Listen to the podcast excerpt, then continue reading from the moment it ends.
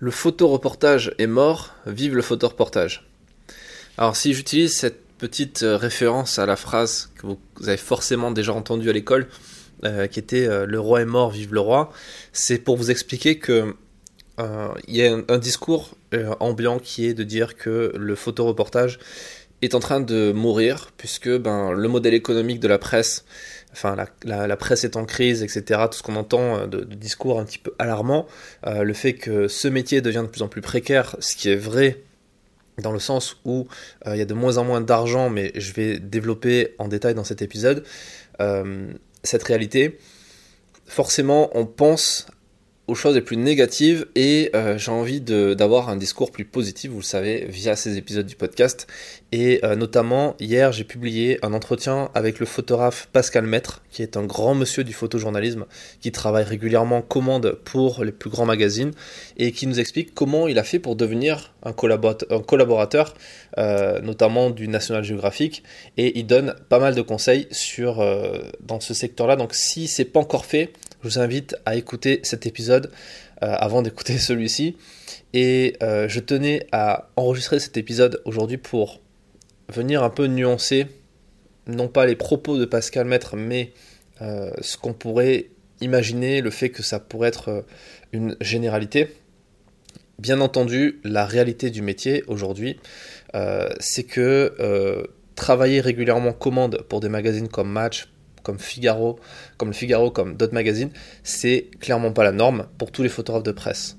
La réalité du métier aujourd'hui pour un photojournaliste, c'est quelques rares commandes de temps en temps, même si en plus les commandes, c'est pas forcément ce que je vous encourage à, rechercher, mais ça, j'en parlerai dans un prochain épisode, donc euh, sinon ça va être beaucoup trop long sur, euh, sur celui d'aujourd'hui.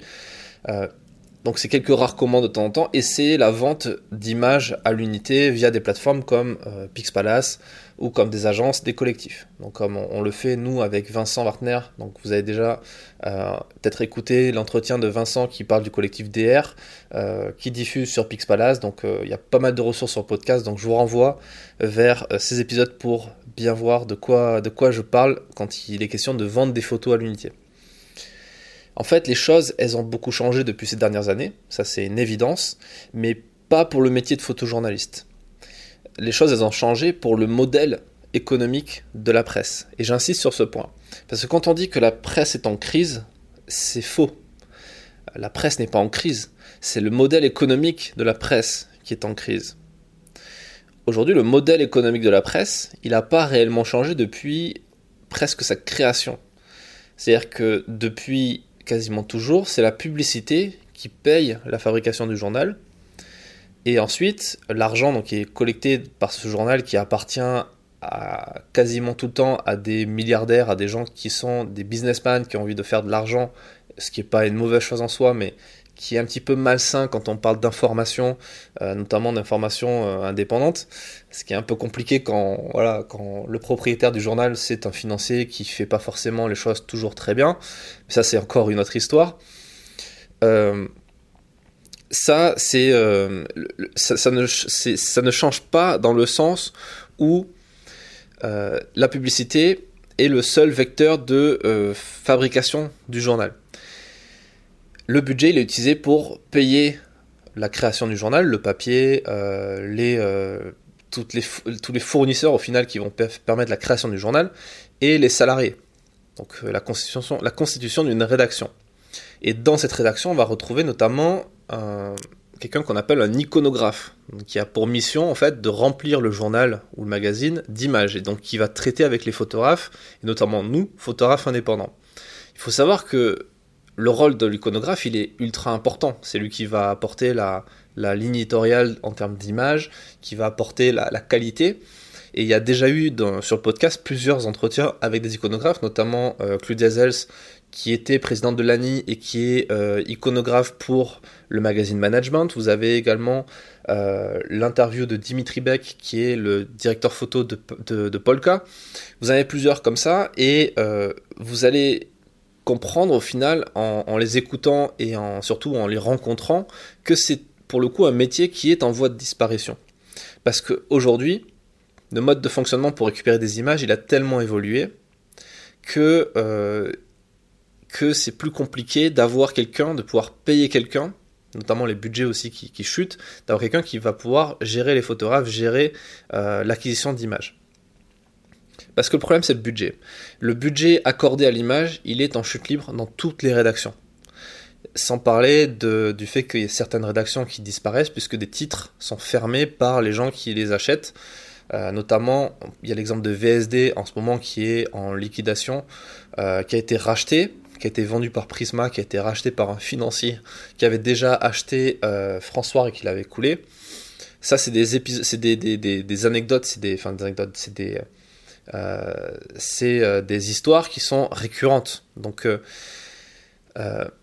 Sauf que ce qu'il faut comprendre, c'est que l'argent est encore là dans la presse. Euh, vous prenez par exemple le prix d'une publicité vendue par les commerciaux d'un journal, euh, c'est des sommes qui sont juste énormes. On parle de plusieurs milliers, voire dizaines de milliers d'euros pour avoir une publicité dans une, enfin, sur une page dans un journal. Euh, si vous prenez les chiffres, vous verrez que les journaux, les plus gros groupes de journaux aujourd'hui, notamment le groupe qui a racheté une partie euh, des journaux de Lagardère, dont j'ai oublié le nom au moment où j'enregistre cet, cet épisode, euh, font plusieurs millions, voire plusieurs dizaines de millions d'euros de résultats. Je parle pas de chiffre d'affaires, je parle de résultats, c'est-à-dire du chiffre d'affaires moins les frais, moins les charges. Donc c'est-à-dire qu'ils gagnent de l'argent avec ces titres. Pas tous les titres, mais avec la globalité euh, des titres. Donc l'argent, il est encore là dans, les, dans les groupes de presse. D'ailleurs, vous avez certaines rédactions qui sont encore plutôt bien fournies, où il y a encore beaucoup de salariés, beaucoup de journalistes euh, qui sont en contrat en CDI. Donc c'est pour montrer qu'il y a encore un, il y a encore un avenir pour ces titres-là. Mais il y a quand même clairement un changement de fonctionnement pour acquérir une image. En priorité, les iconographes vont aller chercher quelque chose de gratuit ou de presque gratuit dans le sens où ils ont déjà ils payent des abonnements à des agences, des agences filaires comme AFP, Reuters, AP et donc ils ont accès à un certain volume d'images qu'ils vont récupérer gratuitement ou euh, quasiment gratuitement. Et ensuite, ils vont aller chercher sur des plateformes comme Pixpalace ou dans des agences ou dans des collectifs. Mais c'est bien entendu de plus en plus rare qu'un iconographe se dise tiens, je vais mettre un photographe que je connais ou que je vais chercher d'ailleurs pour euh, cette mission-là pour l'envoyer en le payant la journée, en commande, etc. Ça, ça n'existe quasiment plus. Et c'est quelque chose qui, à terme, est très compliqué à envisager de nouveau parce que, ben, aujourd'hui, on a ouvert les vannes sur pas mal de, de, modes d'acquisition d'images. et donc, forcément, c'est compliqué de revenir en arrière. Mais, ce qu'il faut comprendre, c'est que le métier, il ne change pas pour autant. Parce que pour un photographe de presse, il est toujours question de raconter une histoire, de ramener de bonnes photos et surtout de ramener de l'information. Et dans ces changements qu'on peut juger clairement comme étant dramatiques pour une profession, il y a quelque chose de positif. Il y a quelque chose, il y a une question d'évolution du métier. Et même, d'une certaine façon, d'une amélioration. Je m'explique. Aujourd'hui, le photographe de presse indépendant, il doit faire énormément de choses tout seul. Parce qu'il se retrouve seul. C'est ça la réalité. À commencer par trouver lui-même son histoire le, truc, c'est qu'aujourd'hui, le téléphone ne sonne pas automatiquement et au bout du fil, il n'y a pas quelqu'un qui va, qui va vous dire ben, il faut que tu partes demain à tel endroit pour faire la photo de tel mec parce qu'on va faire une histoire avec tel angle, etc. Non, aujourd'hui, il faut s'informer seul, il faut se former seul, il faut trouver soi-même ses angles de reportage, il faut faire son editing, bien entendu, il faut parfois mener soi-même ses interviews, c'est-à-dire il faut interviewer des gens, il faut jouer en fait aux journalistes. Parce que dans photojournaliste, il y a le mot journaliste et c'est pas pour rien. Et euh, c'est quelque chose de bien quelque part parce que le photographe est maître de son sujet à 100%. Et au final, il n'y a pas forcément besoin de tout faire tout seul parce qu'on peut travailler avec des rédacteurs indépendants ou des rédacteurs qui travaillent dans des rédactions d'ailleurs. Le problème, c'est que c'est un vrai métier d'être journaliste euh, et non pas que, entre guillemets, photographe.